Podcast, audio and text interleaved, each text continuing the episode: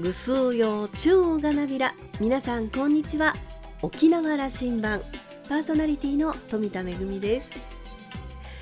先日東京のカフェで作家の池澤夏樹さん大竹明子さんと私富田の3人でトークライブを行いました。もともとはですねこれ池澤さんと私池澤さんと大竹さんという2回のトークライブの予定だったんですが台風で、えー、富田と池澤さんの会が延期となりましたのでこれはもう3人いっぺんにやった方がいいんじゃないかということで、えー、2回の予定を1回にまとめて行ったんですがこれがですね3人だったのであのとても楽しく、えー、ユンタクすることができました。詳しくは「めぐみのあしゃぎだより」のコーナーでお届けいたします。沖縄羅針盤今日も5時までお届けいたします。どうぞお付き合いください。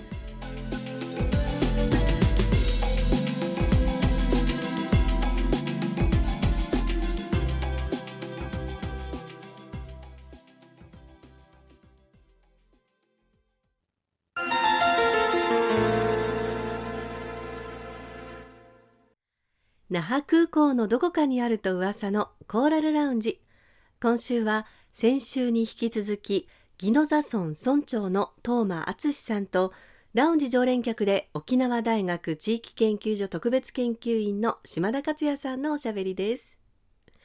東間さんは1972年生まれ宜野座村のご出身です。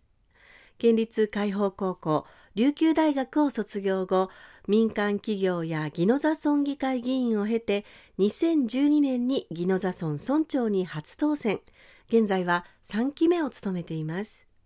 また北部市町村会会長や沖縄県町村会副会長も歴任。北部振興沖縄振興にも尽力されています。今回は村長就任10年目にあたりこれまでの村政運営を振り返りながら宜野座村のお話をたっぷりとお聞きしました。今週は宜野座村の知名度向上のお話からスタートです。それではどうぞ。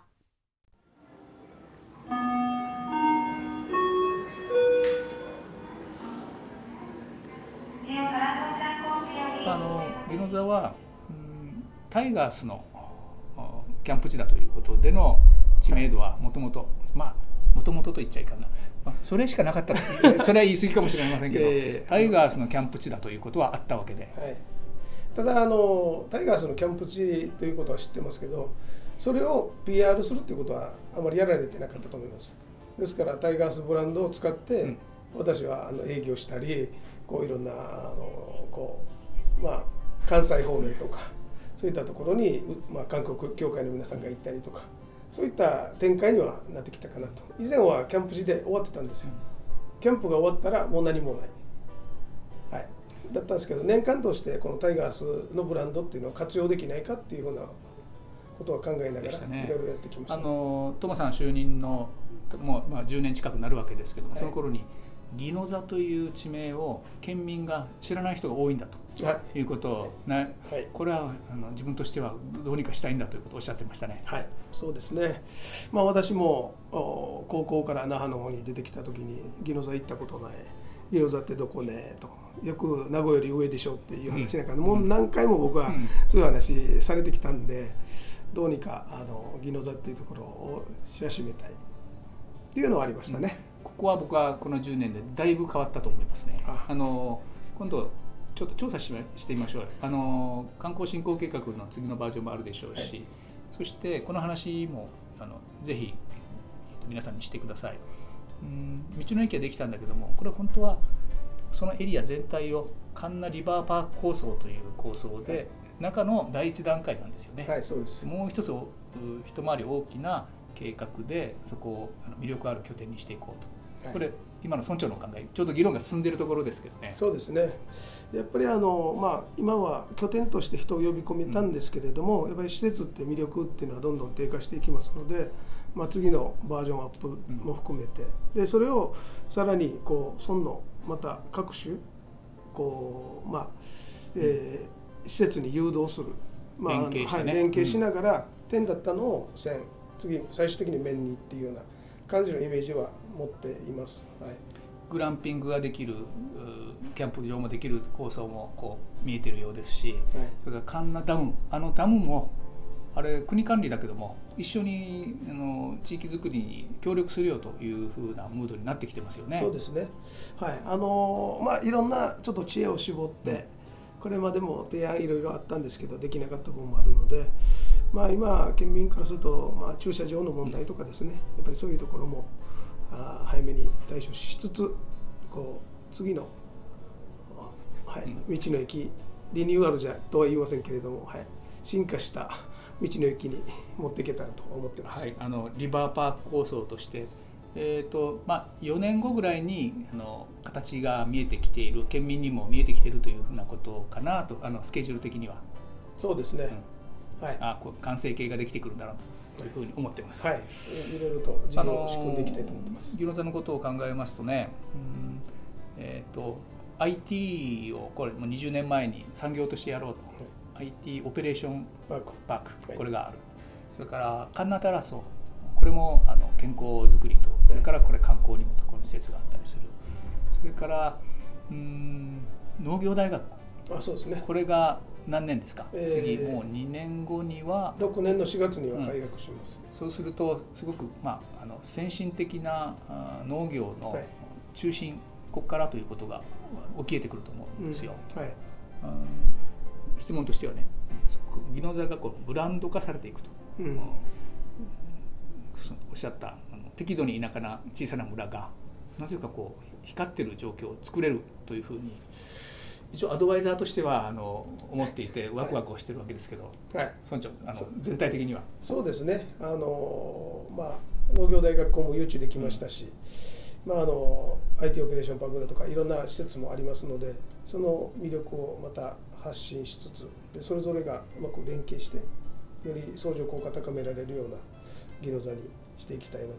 うん、あのまあ、宜野座の魅力を感じてもらえるようにアドバイザーのご意見も賜りながら頑張っていきたいと思います。あので子育てということがすごくな大事なあの見守るという社会まあ、風土というか地域性を持ってるんだとこれまた大事ですね。そうですねあのやっぱりあの観光振興ってまあ言ってもやっぱり地域によってその魅力だとか町のこう村の魅力っていうのはあの違いがあると思いますので、まあ、西海岸とは違う東側の魅力っていうのをまたあ近隣の自治体とも連携しながら確立していきたいなと思いますね。このこと言うのも忘れた。あの富田恵さんに怒られそうですけどガラマンの文化施設、はい、これも評価上がってますね、はい、ありがとうございますまあ、あのプロデューサーがいまして保護士という男がいて、うん、彼がいろんな先進的なものを持ってくるので逆に尻叩かれてるところもあるんですよ、うん、我々。はい、あの行政でもうちょっとやってくれんかっていうのはあるんですけどただやっぱり村のまだあのレベルという言い方はおかしいんですけど村の今の位置とやっぱりこの先進のものとのがこう離れすぎるとなかなかうまくいかないので少しずつ階段を上がるようにやっていきたいなと。あの先進的なあの文化施設もあのコンテンツも、はい、村と乖離してしまっては意味がないんだ、はいはい。うん、村のこうイベントとしては全県から人呼べるんだけれども村民がそこに関心ないっていうことじゃあの困りますので、はい、そこを今あのこういったアーティストを呼んだ時に小学校とか中学校学校にあの訪問させてそこでワークショップとかそういうこともやってはいるんですよ、うん、ただ親は多分そこまでまだついていってないのかなという部分も一部ありますのでそういうところも距離縮めながらやれればあのお互いまたいい方向にいけるかなと思ってます、魅力ある地域村そのある種文化力でもあるんでまた住みたくなるというところもここも力もう一つ自慢してほしいんですけどあの高級ブランドのホテルですよ。あ、はい、平松。そうですね。さすがに泊まったことないんだけども、はい、知る人ぞは知る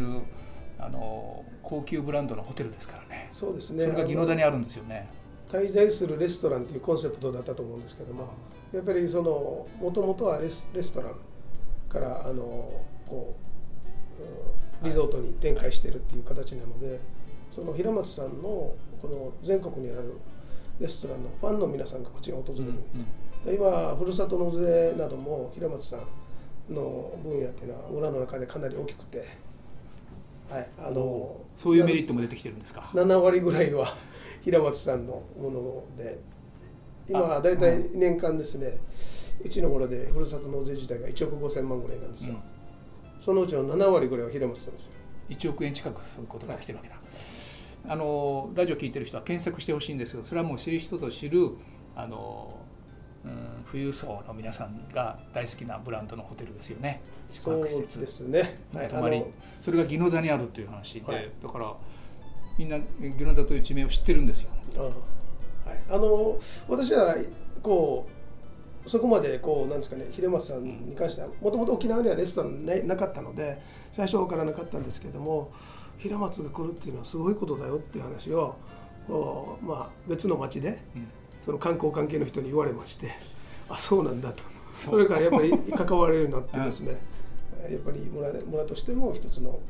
ブランドというかあの宝の一つだと思います。そうですね。また実際に、えー、ふるさと納税ということで地元に価値も落としてるわけです。そうなんです。すごいな、はい、はい、あの何よりもそのブランドが上がる知名度が上がるということには大貢献してこらそうですね、うん、はい。あの時間のようです。えっ、ー、とトモさんはまあ村長在任10年目になられて、はい、うん、もうあの町村会の活動外での活動もだいぶ増えましたね。ね。あの北部町村会、はい、えー、沖縄県の町村会。は副会長なさったかな。そうですね。北部は市町村会で会長して、はい、県では町村会の副会長ですね。うん、最後の質問はね、あの復帰50年の沖縄、はい、特に北部を中心にしたあのところの見方からこういう課題があってこういう展開が今の時代この時期に必要だということの沖縄羅針盤的な発言をしていただこうかなお願いして、まあ、私の話がどんな羅針盤的になるのか分かりませんけれども、まあ、あの私も復帰年生まれなのでこのそうでしたね、はい、50周年っていうのはすごくあの重く感じているんですけれども。まあ、北部についてはやっぱりこう中南部との格差っていうのが常に言われてまして、やっぱりこう沖縄人口増えてるんだけども北部地域は人口減少だとかですね、えー、こう若者の流出などの話が多々あります。高齢化ですね、えー、ただ今、えー、嵐山ゴルフ場の跡地にテーマパークの構想があったり、泣き人と元部と名護のあのあの空間ね、はい、はい、ありますし、まあ、あの少し止まってますけれども元部港でのクルーズ船の話でやんばるの森があの世界自然遺産登録されたというようなことこまあ、今後の展開からいくとですねあの沖縄の新たな魅力っていうのがこっちにこうどんどん増えていくんじゃないかと僕は思ってます。でまたあの「ちむどんどん」があの NHK のドラマで北部っていうのにこうまあ変なうちな口でやんばるやんばる言ってるわけですからね。まあいろいろ評価はそれぞれありますけれども、はい、まあ我々としてはやはりそれだけのあの発信していただいたっていうところがありますので、うん、あのまあそういったものも活用しながら、うん、追い風ですよ。はい。あの間違いなく北部の時代になっていく、まあ、沖縄全体のあの、まあ、経済を含めてのこうまた新たなエンジンとしてですね北部がなっていけばいいなというふうには思ってます、うん、はいその玄関口としての宜野座。そうですね、うん、ただあの東側はあまりちょっとまだこう目が向けられてない部分をまたそこはどうこう東海岸として、まあ、緊張とかですね連携しながら盛り上げていくかというところはあるんですが、まあ、明るい話題が西側に集中しないように東側にも明るい話題を持っていけるようにで北部全体があのその、まあ、魅力がですねよりこう高まるようにまあ、今会長ですのでその分は魅力ですが貢献できたらなと思ってます、はい、あの問題だけが東海岸に行かないようにね。そうです。明るい話題もちゃんと来るようにという話をあの出していく。あのまた東京の出張のようですから飛行機乗る前にじゃあ宜野座のアピールをしてもらってあの県民にやっぱり県民まだ宜野座に足運んでないですよ。まだはい、まだまだこれから。どうぞ一つメッセージで最後にしましょう。そうですね。あの先ほど申し上げました通りこうえー、適度な田舎ということで話しましたけれども、まあの那覇から一番近いやんばるだというふうに僕は思っています。でまあ、そういう中で自然にとですね触れ合いながらでまた秋の座の美味しいものを食べていただいたりそういった魅力も隠れた魅力がまだまだたくさんありますのでぜひ県民の皆様はじめですねラジオを聴いている皆さんにはあの宜野座村にもぜひ足を運んでいただければと思っております。お待ちしております。私は宜野座には本当に引っ越して5年ぐらい住んでみたいなというふうにも思ってるんです、はい、今日はありがとうございました、ありがとうございました。40歳でトーマさんが村長に就任した当時というのは役場職員は先輩ばかり。でも10年経って経験を積まれて職員との関係性も変わってきているようですね将来を担う子どもたちのための支援や農業中心だった宜野座の観光地としての魅力も増やしていきたいと宜野座の発展のために多方面で精力的に取り組まれているようです。島田さんはお話を終えて多くの方に一度宜野座村の道の駅に足を運んでほしい。海を見ながら2階のカフェでハンバーガーをがぶり子どもたちの遊び場あり新鮮野菜の販売あり本当にいいですよと話していました今週のコーラルラウンジは宜野座村村長の東間敦さんとラウンジ常連客で沖縄大学地域研究所特別研究員の島田克也さんのおしゃべりでした。来週のコーラルラウンジはラジオ沖縄取締役相談役の森田明さんをゲストにお迎えする予定です。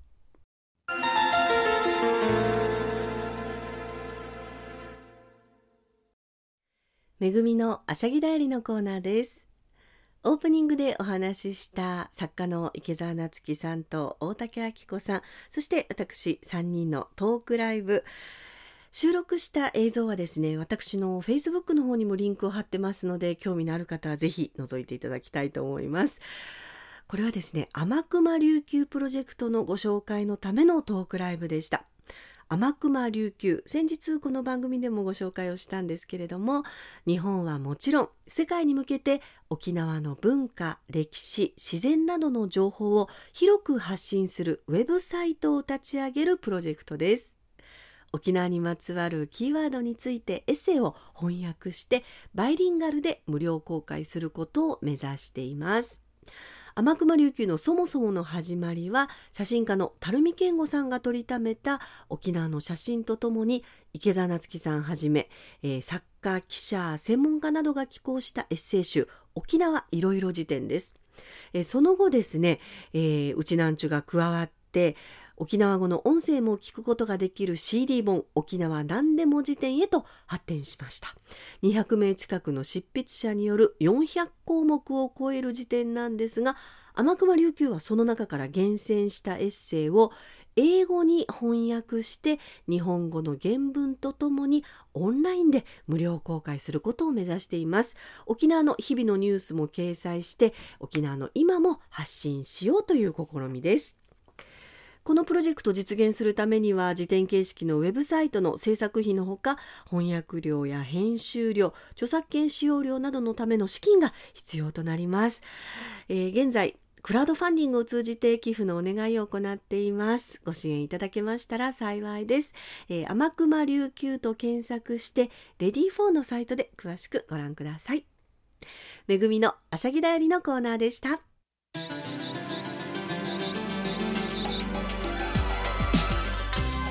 ラジオ沖縄ではラジコでの配信を行っています。スマートフォンやパソコンでのリアルタイム聴取のほか1週間の振り返り聴取も可能です。さらに沖縄羅針盤の過去の放送音源はポッドキャストでも配信しています。こちらはラジオ沖縄のホームページからアクセスしていつでもお楽しみいただけます。沖縄羅針盤のホームページでは番組情報の発信のほか私富田恵とコーラルラウンジ常連客の島田克也さんのフェイスブックへもリンクしていますのでお時間のある時にぜひこちらもご覧ください。沖縄羅針盤今週も最後までお付き合いいただきまして一平二平デービル。そろそろお別れのお時間です。パーソナリティは富田恵でした。それではまた来週。